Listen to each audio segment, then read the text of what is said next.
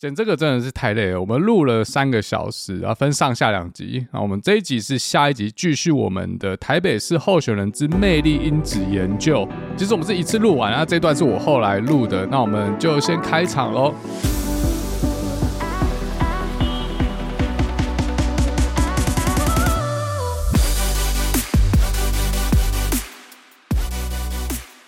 欢迎加入布朗运动，我是 Doctor 嘴哥。我是嘉豪，在继续讨论下一位之前呢，我们先稍微复习一下，到底这个系列在攻啥小？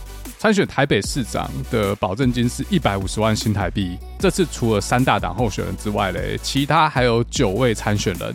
再扣掉一位之前已经出现过的苏焕智，我们要来讨论这八位新面孔到底是怎么利用这一百五十万的保证金，因为他们很有可能最后投票结果出来，这一百五十万是拿不回来的。那这一百五十万可以得到什么呢？三十分钟加三十分钟的两场电视公办证件发表会，还有大概十公分乘以三十公分，这是用嘉豪 GG 量的选举公报尺寸，在里面随便你写什么放什么都可以。所以这一集我们就要来看，他们用一百五十万买的这个有限的时间和空间，到底是怎么拿行销自己。顺便对这八位候选人提出来的亮点政策做一个深度讨论，真的没有在乱讲。我们帮大家做功课，去找他们到底在讲啥小，让你对台北市正在面临的问题有更深程度的了解。同时，我们也开启了达特嘴哥绿炮的吸金募款专线。时间窗口四年，如果在四年内我们募到了一百五十万，下一次台北市长选举，假设保证金没有通膨的话，你可能会看到达特嘴哥或者是嘉豪。我们要利用这次观摩到、呃、学习到的经验呢，直接实战台北市长怎么利用下一次的三十分钟加三十分钟，还有十乘三十公分的小格子。好，废话不多说，我们希望这一集收听的人数不会低于上一集。那下一位十号唐新明，唐新蛋，他来自共和党，而且他称号很长很多，跟你一样，嘉豪。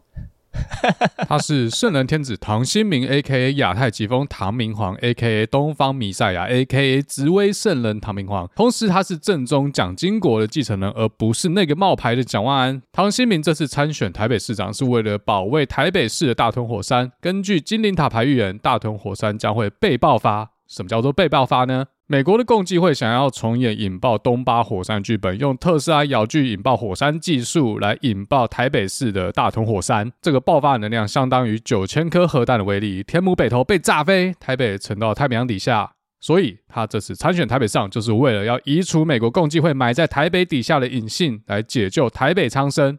如果这次他没有选上市长，你各位台北市民就只能等死了。好，我觉得这段应该是很适合写成一段 rap。我刚刚 rap 完了，有点累。我觉得他从头到尾都在情绪勒索。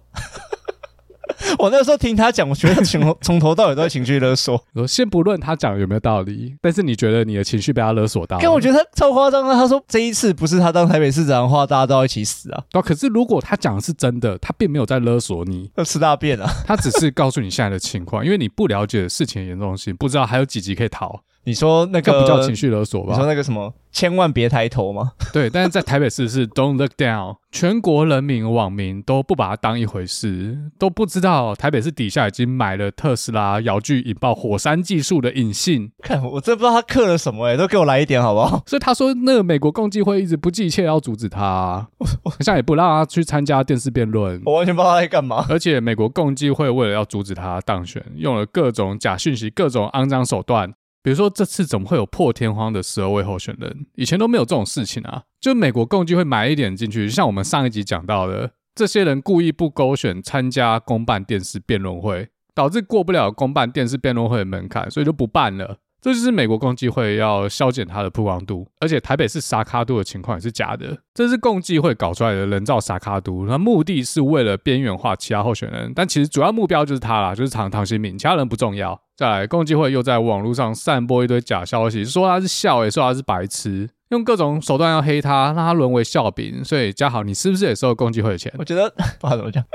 你被俩掉啊！哈，我们刚讲前面的人都在 promote 公司或者是书吗，他是在 promote 他的宗教的精灵塔牌宗教，对，精灵塔牌宗教。我觉得看大家在干嘛？而且他还说私生子蒋 Snow 蒋万安 John Snow 是假的，对，他的本名其实叫做郭万安，因为他就是蒋经国的继承人啊。对啊，因为他是蒋经国的继承人，所以他知道其实姓张的是假的，根本就没有血缘关系，自己在那边蹭哦，也不是什么 Jon Snow 啦。我不知道他是哪里人，那可能只是一个平民老百姓。我觉得就是个笑哎、欸，所以你没有什么好评论的嘛。但这一段我是觉得，以他个人行销术来说。他因为这一场表演，他上了很多知名 YouTuber 的节目。我不是说他本人上，这是他这一段应该说他吸睛度来说，他成功吸住我眼睛了。但是我没有要 Google 他任何东西的意思。没有要 Google 啊？Google 东方米赛亚、呃精灵塔牌你都没有 Google。我我没有，你有做吗？我我没有。有我想说精灵塔牌，下次问最强背景音的崇华，他可能懂。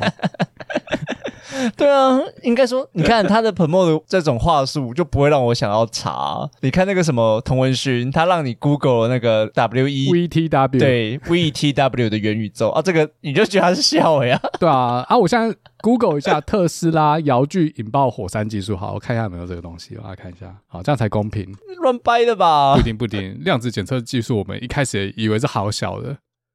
看没有，他的整个论述就跟要查英文啊。你你那个，你有看过美国有一些阴谋论的吗？对不对？他不是讲一讲讲一讲说，你觉得这是巧合吗？对，不是，都是光明会的阴谋。这讲的论述都更让我感觉有这个东西啊。好，我来查一下，我查中文没查到，这可能你要查英文哦。台湾还没有那么先进，我要查英文。Tesla remote volcano eruption，没有可能的。好，我沙小都没查到，连英文都没有，好吧。那这可能真的是他好小的啊！经过我们节目的查证。英文也查不到这种东西，你怎么会相信他的东西？他的东西我一个都不想去查。这个就跟鬼一样，你有看过鬼吗？你没有嘛？那为什么你相信鬼？哎，有道理，因为很多人讲了一样的东西啊。那你只听到他讲这个，你怎么会相信呢？三人成虎嘛？那先知都是孤独的啊。那第一个创造鬼人是谁？呃，不知道。可是三人成虎啊，他这个远距遥距只有他在讲，那大家知道不是真的。可是你看紫衣神教现在一堆人啊，只要有一个就有两个，有两个就有四个，四个之后变八个。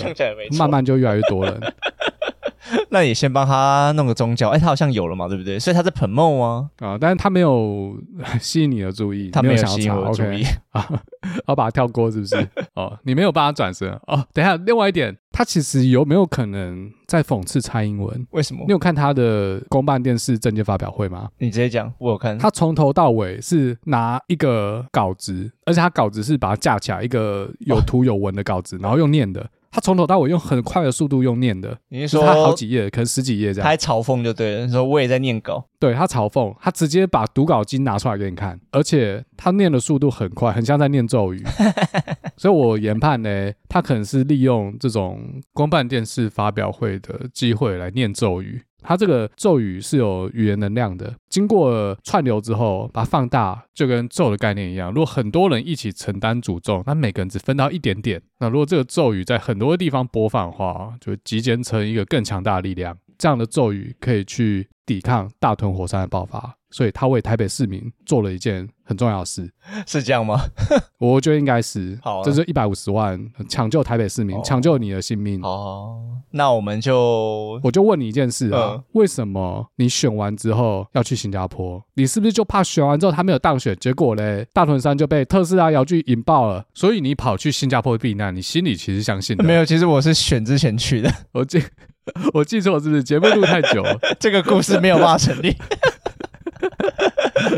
还以为你是为了逃避这件事，万一是真的怎么办？没有，好啦，其实我们后面没有事，都是因为他的功劳，好不好？一切平安无事都要感谢这个人。对，其实每天有很多人默默为我们付出，我们都不知道。对于这些平日默默为我们付出的人，我们要秉持着感恩的心。感谢唐新明先生为全台北市民念咒，阻止了大屯火山的业力爆发。尤其是北投天母的居民，本来是会被炸飞的。好，那我们下一个人，施凤仙，你有看吗？我很快的把它跳过了。但他选举公报，我觉得很有趣的东西是，他是中华民国中山烹调的荤食丙级。我想说他来干嘛？为什么不行？前面有一个写他是美国律师，中华民国律师，难道造景乙级和烹调丙级难道不能放吗？可是他的证件我觉得很有趣的东西，他写说他设计出了一个以海水系统来发电的供电方式，来可以解决能源问题，然后经济又环保，然后来保护地球。他的证件只有这一条。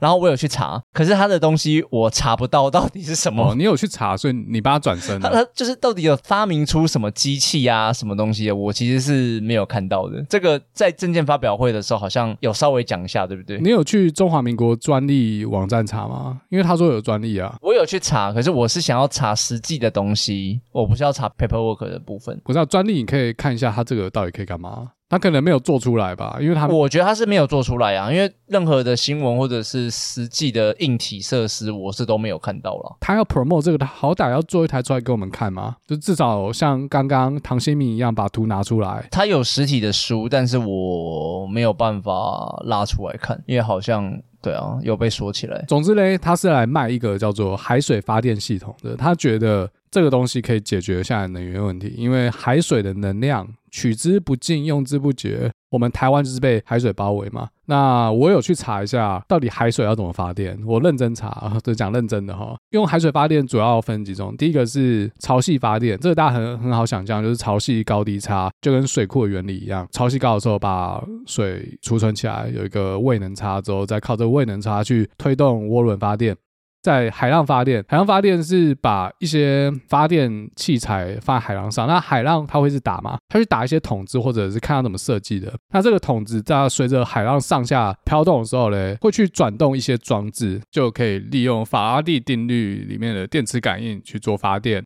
那第三个呢，叫做海水高低温差发电。根据他讲的内容，我觉得他设计出来的东西比较像这一类。一一般海面上的海水。经过太阳照射之后，温度会比较高。可是太阳光没办法穿透到六百公尺以下海水，所以六百公尺以下海水温度会比较低。这个温差可以到十几度甚至二十几度。所以把六百公尺底下的冰冷海水抽上来，可以创造一个二十度温差的环境。那借由上下层海水的温度温差，透过热交换机可以使工作流体，像是氟氯碳化物来膨胀气化。气化之后推动涡轮发电机来发电，可是他现在选的是台北市长，那有一个问题嘛？台北有靠海吗？对不对？那你为什么要选台北市长？你为什么不去选新北市长嘞？这边有一个 bug，但是他有抓到这个 bug，他就提到说我们可以从淡水把海水抽到基隆河和淡水河底下引进来吗？对，就可以在台北市的范围内用他发明的这个海水发电机来发电。不过我讲到这边，发觉好像它也不是用这个海水温差发电的机制来发电，因为淡水外面外海没有到六百公尺啊，还是大陆棚两百公尺嘛，最深，好吧？所以他懂的东西应该在我知识范围之外。至少他说他这个发电机的发电成本很低，一度电不到一块钱。那他有提到他之前有把他这个发电计划寄给蔡英文，也不收专利费，就没有要获利的意思。但是总统府不理他。所以他很生气啊！台湾已经缺电缺成这样了，结果政府好像置之不理。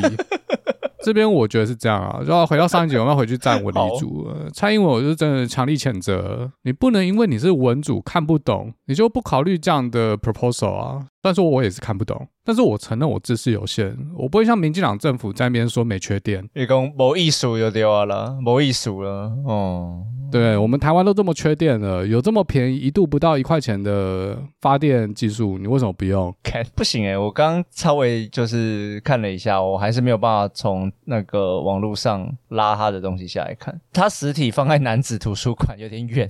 所以他有那本书放在男子图书馆。对啊，那你从他证件发表，还有从他的选举公报，你会质疑他的可信度吗？当然会质疑啊！以一个理工人来说，再生能源如果真的有一个便宜又好用又实惠的东西的话，为什么其他国家没有在用？难道我们的智商这么高吗？他在证件发表会的时候有回应你这一点，因为很多人都跟你一样质疑他。呃、他说：“为什么你们不买他的书来看？” 你们就是没有看过他的书，所以在那边乱质疑，懂个屁！所以我赶快去买书来看。靠！所以我们要先把他从男子图书馆调阅出来，然后再来批判他。所以他可能是来卖书啊，卖书界的天才这样。哦，哎，有道理。其他人刚刚那个 promote 宗教嘛，这个也是来 promote 书的，对，要赶快把他的书。上一集郑匡宇在 promote 他怎么把妹的书啊，这一集是 promote 他的海水发电机理论实作。其实他应该学马斯克，就是送几台去给乌克兰。像乌克兰的能源设备被俄罗斯破坏得很惨，就送他们个一千两千台啊，放在黑海发电，解决乌克兰困境，让他马上国际声明大招，或是送一百本书给他们，让他们自己实做。他那个书不是真的书啦，他那个是专利书。对啊，没有没有没有，不是不是吗？他有一本真的书，很厚一本，大一本。他在电视证件发表会的时候有拿出来，有秀一下这样。哦，他有一本真的是海水发电的那本书，是不是？我刚好像有看到。对对对，那我不知道是他写的还是。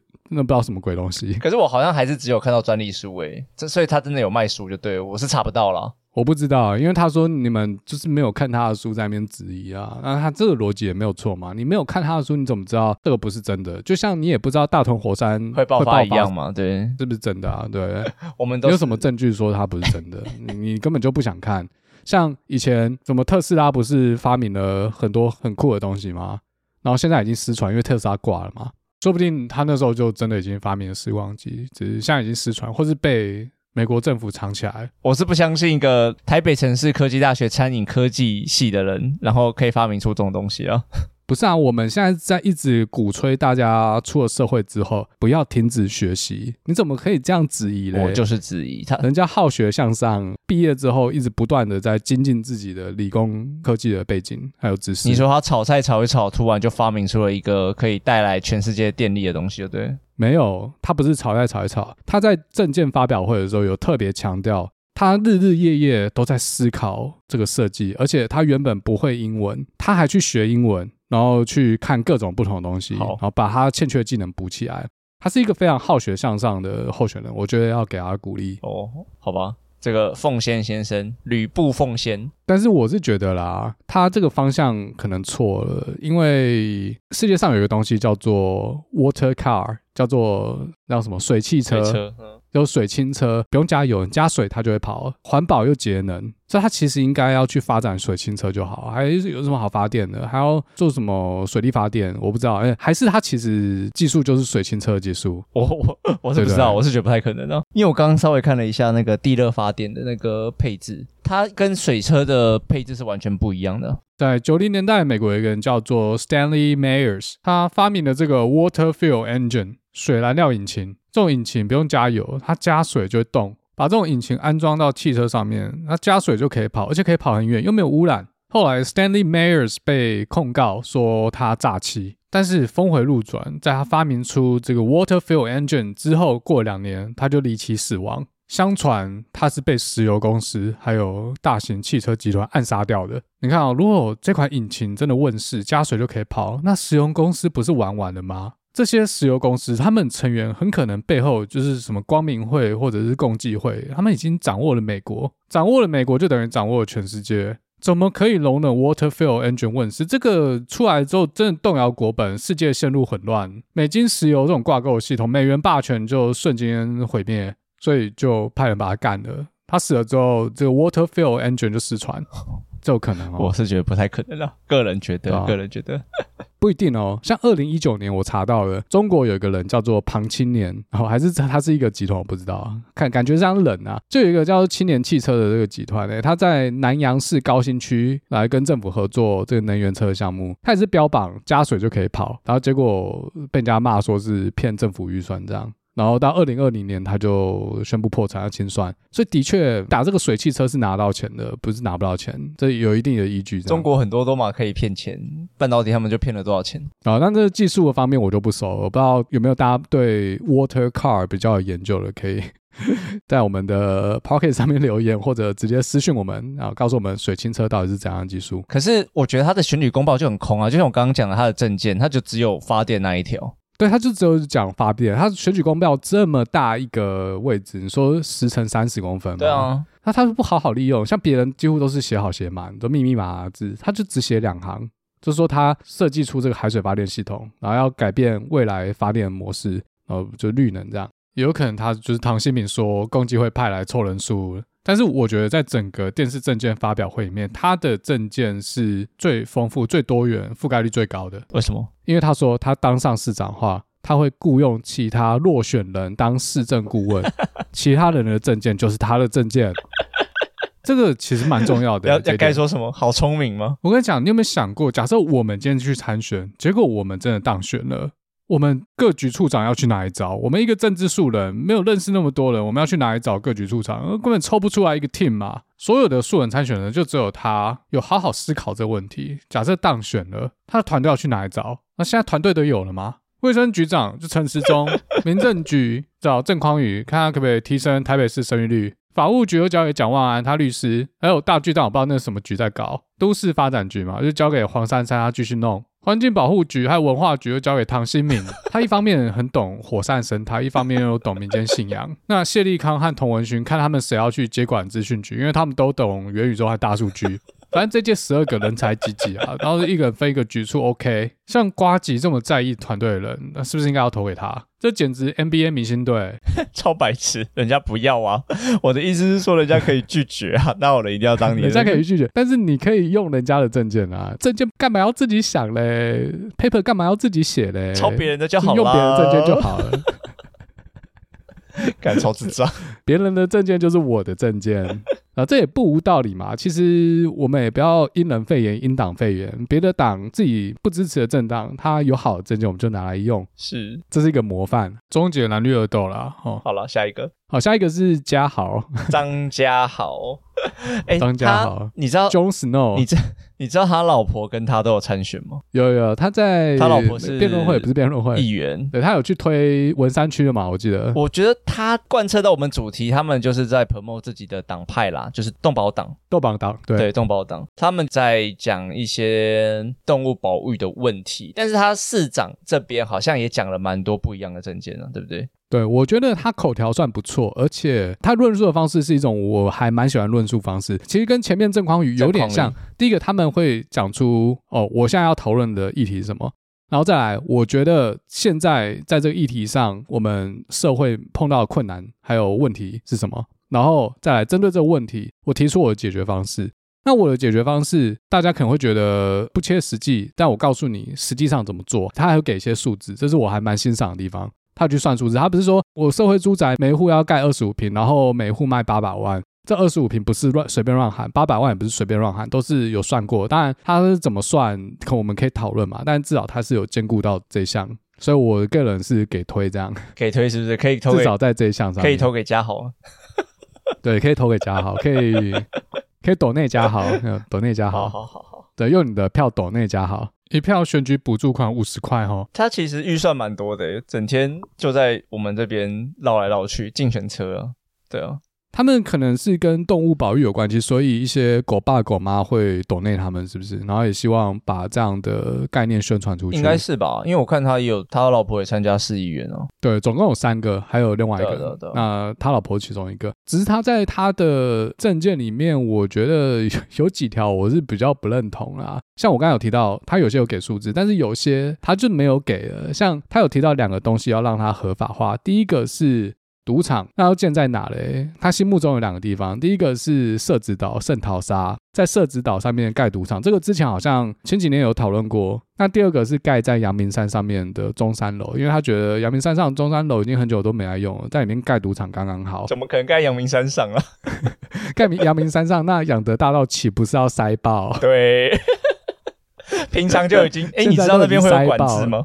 你说上山会有管制吗？有的时候啦，有时间管制啊，就你要只能坐公车嘛。不是不是，有那个时间管制之外，有那个高高承载。呃，对啊，就是你不能一个人开车那样。对对对对对。对啊，骑摩托车可以，啊，不然就塞爆啊。这边真的太小，而且你知道那一条啊，很容易开罚单。干，那边好像五十吧，我好像五十四还五十五就被开了，超严的。嗯嗯嗯，对，我知道那边就绝对不要超速。对，那边是超级严的地方。但这个还好，这可以解决的啊，就是你就开公车就好，从士林捷运站直接包车上去。但是你比较近啊，啊，我们就比较远的，我想说全程就开车比较快。比较远就坐捷运到士林捷运站换巴士啊，还是这样 会臭臭的，流汗臭臭约会不行，就不是人类了。这样听起来社子岛应该还是比较适合。其实我觉得社子岛没有大家讲的这么烂诶、欸。应该说，以外地人、非社子岛居民来说，我觉得那边还不错了，还蛮清幽的，没什么东西。有自然嘛？对，看你用什么角度啊。对。那刚才提到，它里有另外一个要合法化的是性交易合法化。它这个合法化背后的逻辑是说，这种东西你是无法禁止的。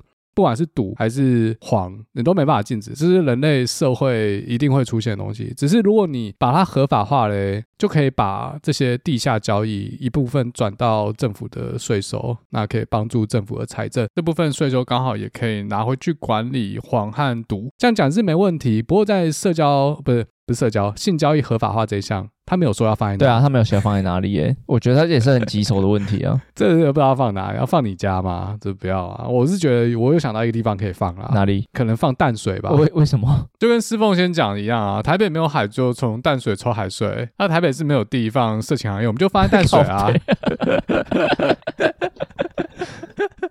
而且又有捷运站，然后又不会距离台北市这么近，那就放万华就好啦，又当破口。不是你放万华，人家就会抗议嘛。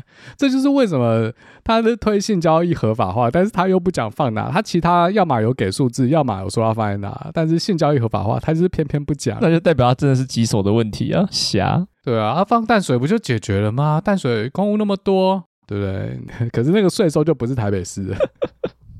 但是捷运可能吞吐量可以拿到一点，不知道有没有听众是淡水的，然后给我们负评，操你妈，看不起淡水人啊！再还有哪一条政见比较居住正义？我们讲了啊，就是这这我就我们前面有讲不讲？还有基本薪资，他这边有一点琢磨，他说他上任市长之后要推动地区的基本薪资，因为现在基本薪资我没记错的话，应该是全国性的。对啊，全国性的。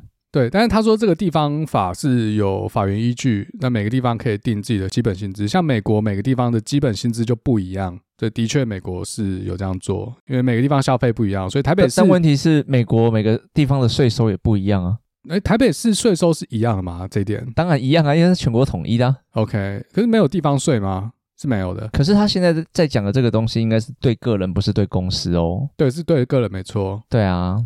好，那我稍微讲一下他的论点。他说，台北市这些店家、中小企业，他之所以生意不好，是因为大家没有钱。为什么大家没有钱呢？因为基本薪资不够高，所以店家利润拉不上去，就掉在那。中小企业店家利润不够，员工薪水拉不上去。如果我们把基本薪资提升到每个月四万块台币，那这个数字它有一套算法，这我这边就不讲。它这个算法还算有道理，这样。只要把薪资提升到四万，大家就有钱了，有钱可以买东西。商家的利润提高之后，也会做更好的产品出来，接着会更乐意提高员工的薪资，然后形成一个正向循环。但是考量到如果提高基本薪资会让这些商家有财务上的困难，所以政府愿意补助。只要商家他们产品没有涨价，而且愿意提供员工更好的福利，但是什么福利他没讲，政府就可以补助薪资。我是觉得他整套论述嘞，是把台北市讲的好像在面临通货紧缩。这跟我了解经济学不太一样。那台湾财经 Pocket 前十大节目，斯瓦克实验室的主持人 Doctor 嘉豪，你觉得呢？我是觉得我我不 buy in 啦，我不知道你怎么想的，我自己是不 buy in，因为其实对基本薪资这个或者是薪水，台湾薪水普遍偏低，我是觉得是一个有一点复杂结构的问题。因为台湾其实有些东西比较贵，有些东西比较便宜，像房子就他妈的偏贵。但是对有些东西来说，我觉得食衣住行先没有住嘛，吃饭。消费来说好了，我觉得跟国外比起来是便宜许多。原因是因为很多能源啊，或者是有一些东西的基本开销吧，或者是你的 resource，其实政府是有补助的。你说其实已经补助了啊，只是它不是直接给钱，所以很多东西其实是没有涨得像美国或英国这么夸张。虽然大家都在叫说什么鸡排一片七十几块很贵，可是其实在美国买一片可能要两百多块，在西雅图的话，一片大概八美金。那台北市现在基本薪资一个小时一百七十六块台币，换算成美金大概是五点六美。我们西雅图的基本薪资每小时是十五点七六块，十五点七六除以五点六大概是二点八。所以同一片鸡排，台北买七十块，在西雅图买的话，七十块乘二点八是一百八十八块。实际上我们这边一片大概八块，两百四十块台币左右，所以已经要到三倍了。那美国东西之所以贵，主要贵的地方都是有扯到人力的地方。如果你去好市多买一片鸡排，跟 你在外面餐厅让人家炸一片鸡排给你，那个价格天差地远。在外面吃鸡排之所以那么贵，就是因为那些人的基本薪资贵。那基本薪资的算法主要是去跟通膨去挂钩，通膨高的话，政府就会调涨基本薪资。如果你直接硬拉基本薪资，那跟通膨脱钩的话，那你就会把通膨拉起来。所以他这个理论，我是觉得蛮奇怪的。这什么安倍经济学那里学来的加豪经济学？你说基本薪资怎么带动消费？我觉得我个人想过这个问题，我觉得不完全是基本薪资的涨幅去影响到这个问题。我觉得是有一部分，我我不敢说完全是一定是正确的。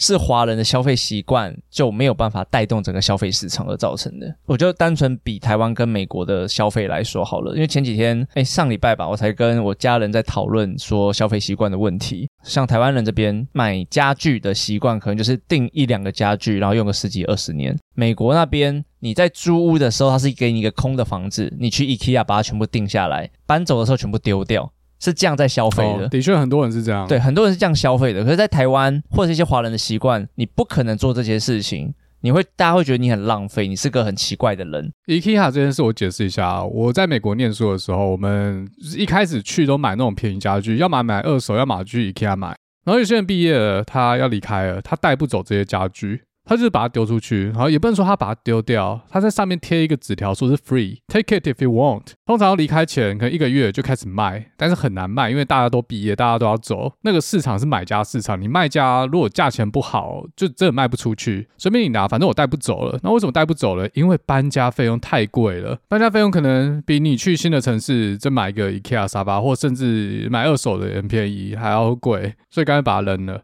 可是这就要扯到为什么沙发这么便宜嘞？因为全球贸易，美国的收入就是比其他国家高。从中国进口的东西、东南亚进口的东西，价格跟人力成本来比，真的太便宜了。那另外一个角度来看这个问题，为什么这些便宜的家具会被直接丢掉？直接讲啊，就烂。我只能说一分钱一分货。IKEA 的家具你装好之后，如果你要移动它，你可能在搬家的时候它就散掉了。它没有那么耐用，所以当一个人他只负担得起 IKEA 这种便宜家具的时候，他反而要一直去买新的。但是我真的是没有看过你买那种超高级的家具丢在外面，这种比较少。不可能是我没有去富人区绕，他们可能也是丢在外面。但至少我家这边比较少见了，学校附近是最多的，或者是比较穷的社区。哦，再另外一个因素，就是美国很吃信用卡啦，就大家都是借钱在度日。虽然我们兜里面有钱，但我们都还是刷卡。第一个要累积信用卡的那种点数，第二个是要 build up 自己的信用分数。以后买房子买车利息才会比较低。对啊，所以我说那是文化跟一些消费习惯造成整个经济活络的一个循环吧。我觉得它的循环并不是你的基本薪资带来的一个正向循环，而是一个文化跟消费习惯带来的循环。我认为，虽然我可能要用健康这个词，可是我觉得它就是本来就是一个带动经济循环的动力来源之一。对，那这文化差异部分，不过我有刚才少讲一个，就大家都知道，美国可以欠全世界的钱，但台湾不行了。美国大傻逼不是美国人要还啊，美国大傻逼是你们在还啊，是其他国家在还的。没有，其实，在欧洲的朋友也是这样消费的啊，他们也是这样消费，他们在英国也是这样去买东西的啊，也是全部订一批啊，然后开始装啊，然后走了就全部丢掉啊，一样啊。英国也是这样吗？好，在住在英国的听众朋友可以留言或者是对啊，那其他我就不晓得，因为刚好听到少数几个案例的话，可能也是可以跟我反映一下了。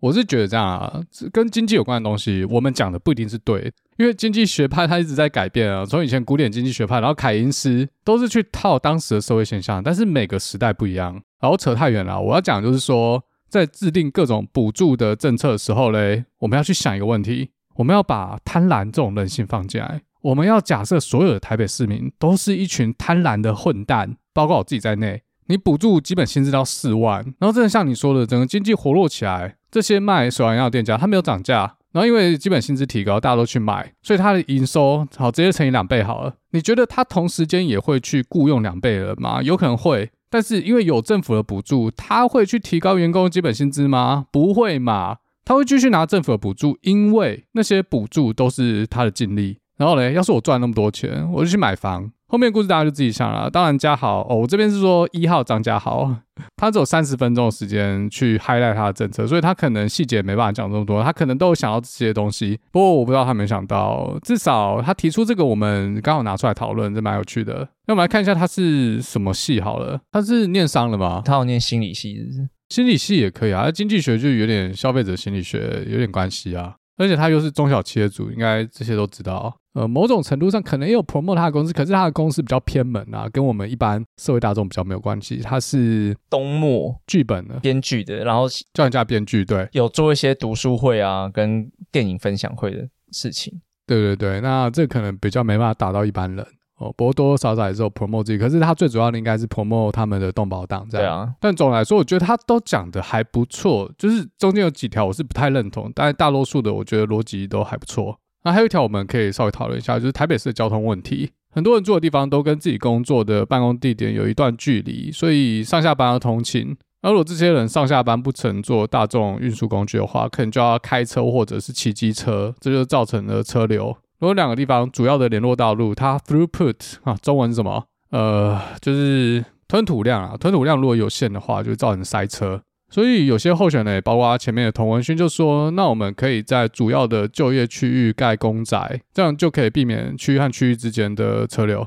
像内湖的交通之所以这么糟，就是因为这个问题嘛。在内湖上班的人，大多数是买不起内湖的豪宅。但是公宅，我们上一节讨论过，公宅如果这么好做，不管是实物上还是政治上的一些阻力，早就已经盖出来，都已经这么多年了。”而且，难道你的上班地点从南港换到信义区，你就要换地方住吗？就不是每个人都会这样吗？有时候搬家很麻烦啊。所以嘉豪，张嘉豪啊，就提出了何不我们鼓励员工在家上班呢？那这一点，史塔克实验室的嘉豪怎么看呢？嘉豪 versus 嘉豪，其实我以为本来就是换工作就要换地方诶、欸，因为我很少在台北工作。那你南科换到竹科，你当然要、啊、就换就换地点了，换地方啊，不然要住哪？住台中。我，我回一下这个问题，因为其实最近很多科技业，美国的，我看到的论点都是在反对。在家上班的，为什么？最近讲了一个标语说，如果你的工作全部都可以在家完成的话，你可能要担心你的生计问题了。因为其实在这几年的远距上班的过程中，很多的团队都觉得效率或者是一些沟通上是有可能会发生问题的，并没有在公司一起上班的来的好。像马斯克，他最近就跟他 Twitter 的员工说，如果你不能一周里面来公司上班四十小时的话，他就会想把你 fire 掉。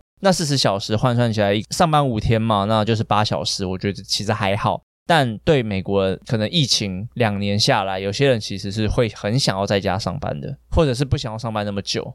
哎，我感受到了跟你讲的刚好有点相反呢，因为不管是我们公司内部数据，还是我们公司引用别的公司的数据，发现。哦，其他产业我不知道，我就只讲软体业。软体工程师如果在家上班，工作效率是有提高的，而且工时也提高了。我觉得这可以再等等看数据跟之后讲的，因为其实我一开始看到的东西是像你讲的，在这两个月被反转了。现在有一些企业他们会希望你们回来公司上班。哦，因为现在旅游开放了。所以心态不一样了，你在家上班可能根本没有在上班了，因为之前在家上班是没有地方可以去。对啊，而且我觉得美国人就是一群很会讲漂亮话的人。魔兽德瑞哈尔都说台湾人很厉害了，你觉得呢？比较老实。他说他想要在台湾永久居住，我其实蛮希望他在台湾永久居住的。那是那是我们啊，那我们台湾为了把他留下，就要发挥台湾的女性魅力。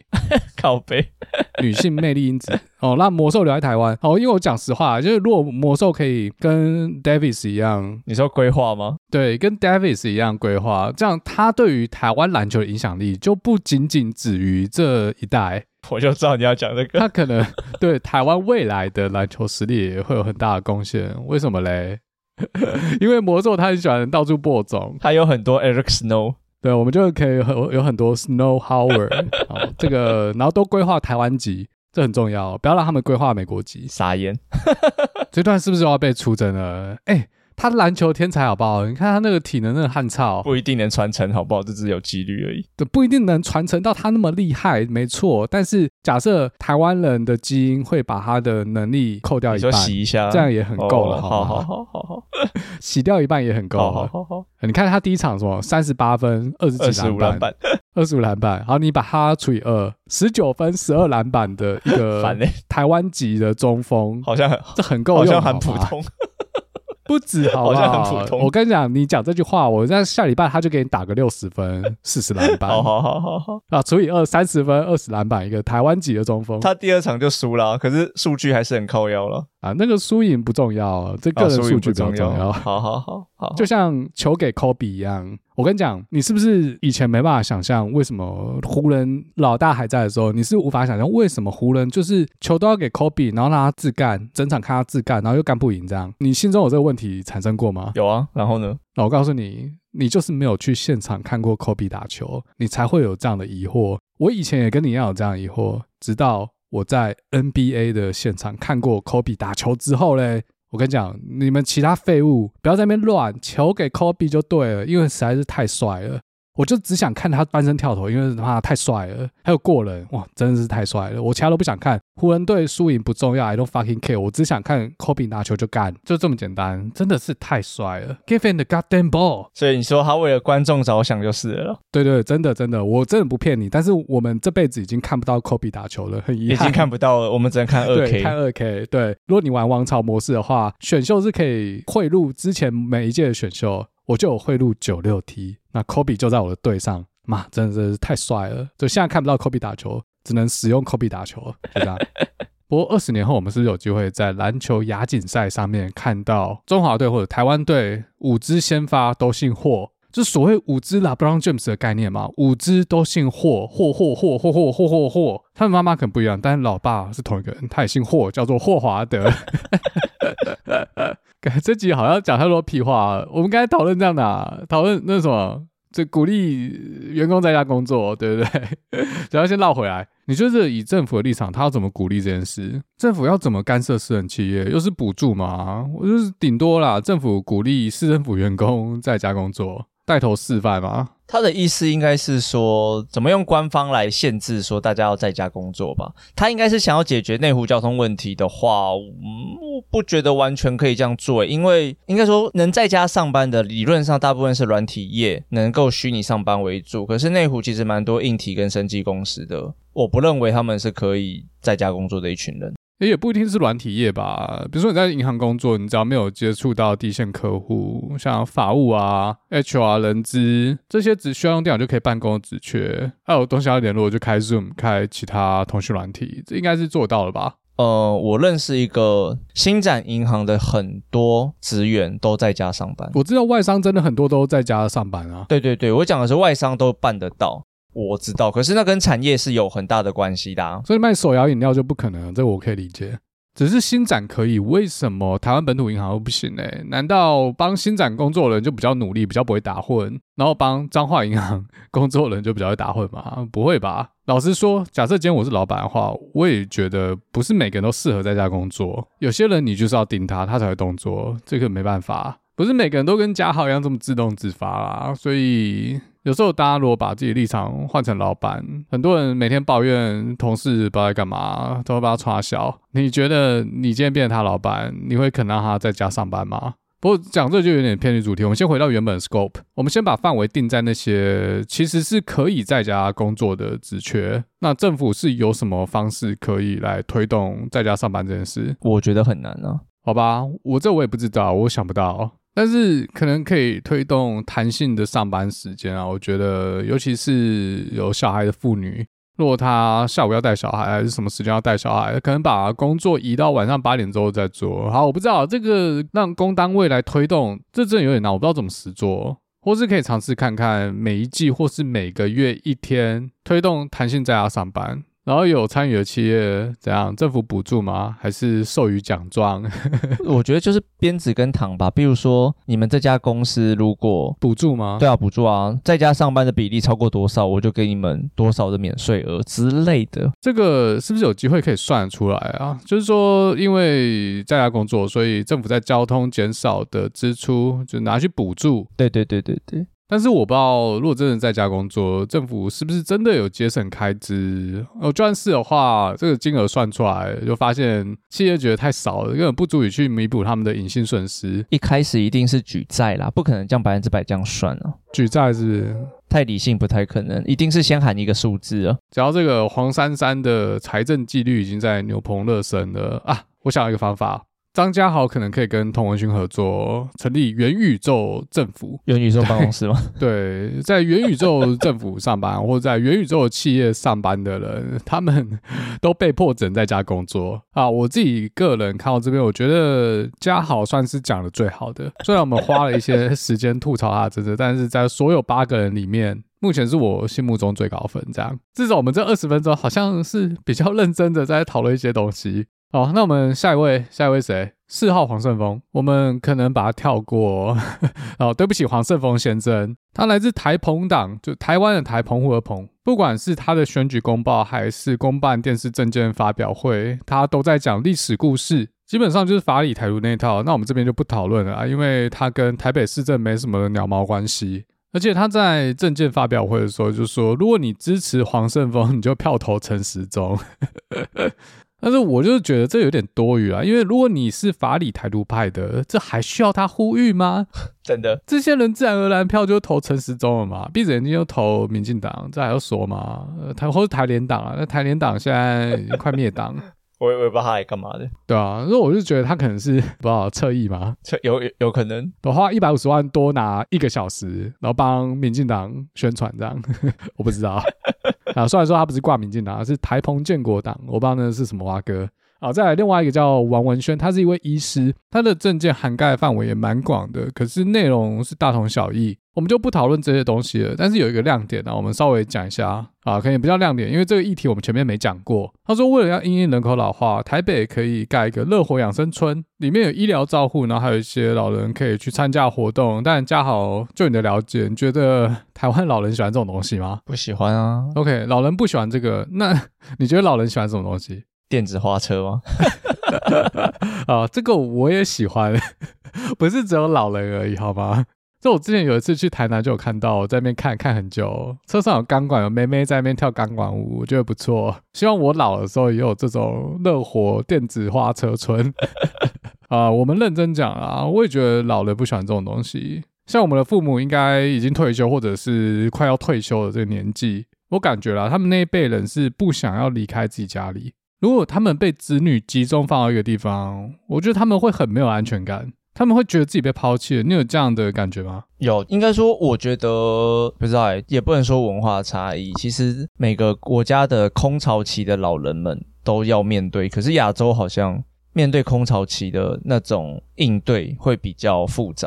好像比较不会应对，因为我们台湾或者是中国台湾，该不是中国台湾，就是东亚的文化圈里面，家庭的 bonding 比较紧嘛。可是日本又好像不是这样，日本是别的系统。日本其实还好诶，日本在这一块反而没有这么严重。嗯，他们可能以不带给别人麻烦为最大的考量点。对啊。我之前不知道看哪个节目说，日本古时候有一些村子的文化是，当一个人老了，发现自己对村子已经没有贡献力了，只会消耗食物或自然资源，他们会自己想办法消失，这样为了不带给年轻人困扰或整个村子的负担。So sad。我有看过啦，只是我觉得有点夸张，对啊，对对对，那这可是这是他们的文化的一部分啊，所以不带给大家麻烦。柯文哲在上任之后就一直在推一些老人共餐或什么，我自己在家人这边是没有看到什么太多成效或什么，可是我看他在宣导的时候，那些老人共餐或这些活动还蛮多人的。怎样是摆拍吗？啊，如果成效不好，当然不能拍出来给你看啊啊！实际的成效我不知道，毕竟我不在台北嘛。可是我觉得那是一个不错的方向，让老人之间去交个朋友。有不是说他们待在一个机构，而是提升他们的社交能力。我们回来讨论应该是为什么？我感觉到老人其实不想，没有没有没有没有，那是因为没有一个好的媒介，或者是他们的心态要慢慢改变，或者是你没有创造出一个真正恰当好的机会，或者是他们喜欢的方式。就他们要的东西不是你规划那样，有可能这是要慢慢踹的。可是我觉得方向是没有错的。也许不是共餐，也许是其他方面。可是我觉得这个方向是对的，原因是因为我妈在这几年都有养成傍晚去运动的习惯。这个习惯来自于街坊邻居的纠团，但我有曾经跟他们一起去跑步或干嘛，他们不是在跑步，他们就是婆婆妈妈的聊天散步，然后 maybe 就是一个小时一个半小时，然后去师大的操场啊，在散步、慢跑、聊天，我觉得也算一个不错的身心健康的一个舒放。对他们的年纪，可能六七十岁的老人们，那样对他们的身体已经是有帮助的。可是对年轻人来说，可能需要更激烈的活动嘛，我们就先不提。但是你看哦，他们目的是什么？不是在健康诶，我认为啦，引诱他们动力的目的，其实是在婆婆妈妈的聚会。可是他们带来他们的健康啊，也是附加其次的，也是不错的啊。你应该有提到，我们要慢慢去改变老人的观念，但我觉得这是不可能的。老人的观念是不会改的，老人是很固执，不是说改变了，所以我们是要去吸引他们做某件事来达到我们的目的。我就讲一个重点：老人不是用说服的，是用吸引的。靠背，而这句话好像用到哪里都可以了，所以我们就要来讨论老人到底喜欢什么。老人。喜欢八卦，对啊，所以就要创造一个可以交换八卦的环境。那老人为了要去听别人的八卦嘞，就自发性的去聚会，这样大概类似这样吧。但一定有其他的诱因，我们还没有找到的了。对啊，或是我觉得有一个东西可以，柯市府或者是未来市长可以稍微想一下，就是办一个这种餐会还是什么，然后介绍自己儿子或者女儿来 promote 自己儿子或者，这个超好笑吗？就很多老人都喜欢夸耀自己的子女嘛，说温给阿诺阿诺啊，我早给阿诺阿诺阿诺啊，赶快做个瓦赫都瓦赫，探个阿诺阿诺啊，啊我孙啊，塔才能扣几把婚，儿子之界大会，对对对，给他们一个舞台，去让他们夸耀自己的成就，因为这一代父母他们常常就会把自己的儿女的成就当成自己的成就，那讲自己的小孩养得多好多优秀，越讲越高兴。那要做投影片嘛？所以又可以教投影片，又可以教投影片，还教他们 coding。感超智障，对，所以要推这种共餐啊，我们要先去想老人到底喜欢什么，他们对什么有兴趣？哎、欸，很有道理耶。共餐的时候就可以轮流递麦克风，然后说我儿子今天多棒，对，说我孙子考上台大有没有？这他们就是想讲这些，然后他们其实也不 care 别人有没有在听，他们就是想讲出来，真的哦。我们这样会不会被老人臭？说干的？哎、欸，我的听众对老人有偏见，你不要放我这边。我不知道各位听众还有没有一些想法，在你们的世界，你们觉得老人喜欢什么？可以私信我们，或者是留在 Apple Podcast，我们可以做一个讨论。我觉得这是一个很重要。假设有一天四年后，我们凑到了一百五十万，嘉豪要去选台北市长。哦，你们的这些意见就是很宝贵的意见，针对高龄化的问题做一个妥善的 solution。我们来提出一个做得到的 solution。我们要先从了解老人的心理开始，给我们四年，我们给你们全世界，给你们一个未来的台北市长落选人邱家豪。那就四年后大家欢迎支持我吧，就这样。哎，不是我说真的哦，我们开启捐款专户不是在好小。其实这两集我们就在讨论未来，假设有数人要参选，要怎么从前人的经验，像这次有九个那么多人，有这么多经验，从这些经验去调整未来的竞选方向。终极目标就是希望未来首都还可以再一次的选出一位候选人，他无党无派，而且是政治素人。那我们这次上下就有讲到一些重点，最后我再稍微整理一下。一开始呱吉说他看的是一个团队。这的确是一个蛮重要的考虑因素。前面我们也有提到，好，假设今天嘴哥当选了，那我团都要找谁？我没有人啊。而且今天我们讨论的这几位素人候选人，的确他们的政策也 cover 到很大的范围。可是因为每个人资源有限，他们可能只有在自己的专长项目可以写的比较深入一点，或者说在电视政见发表会的时候，大多数人都花比较多时间在自己的领域方面。像是郑匡宇，他的专长是提升男性的魅力，可是把妹之类的，他就讲了很多关于少子化还有婚姻的这种提升和 这解决方案。那童文勋他在电视证件发表会看起来他的强项就是追杀蔡英文，追杀蔡英文。那还有唐新敏，他的强项可能就是占卜，他整场都在讲他的预言，预言家。再来还有施凤仙，他整场都在讲他的海水发电系统，他可能是这个专项的天才，但是他看到一个别人都没有看到的重点。当上市长之后，需要一个团队。他现场就大方邀请其他参选人进入他的施政团队，这个我真的是觉得蛮重要的。未来嘉豪或者是嘴哥要参选，我们要想一下团队要去哪里找，而且当选之后要怎么在两党的夹杀之下活下来。这个我现在还没有想到一个很好答案。那政策方面的话，我们也不可能擅长每项嘛。我想一个方法就是在每一区开直播，直接跟当地的居民还有网民 brainstorming 提出自己的想法，然后反驳。但是其实很多施政的困难还是要上任之后才知道啊，可能下面人不配合，或者是地方有些势力想要多方阻挠，这个在参选之前真的是比较难评估。这就等到嘉豪当选之后，我们再帮他想办法。我为了台北市民的经济繁荣、安全、科技发展，一定会在所不辞。所以你不排除承担重要职务，对，不排除承担一切重要责任。所以你也会为了台北市民粉身碎骨，这样一定会粉身碎骨。干，你讲的超烂，你要在一切代价粉身碎骨。靠，要讲什么了？感觉就讲到这，那就这样子。好，我们今天花有点久，就可能要剪上下两集。不过，如果你听到现在的话，你真的是真铁粉。好，谢谢你的收听，我们就到这边，下次再见哦，拜拜，拜拜。你真的剪得出来吗？我也不知道啊。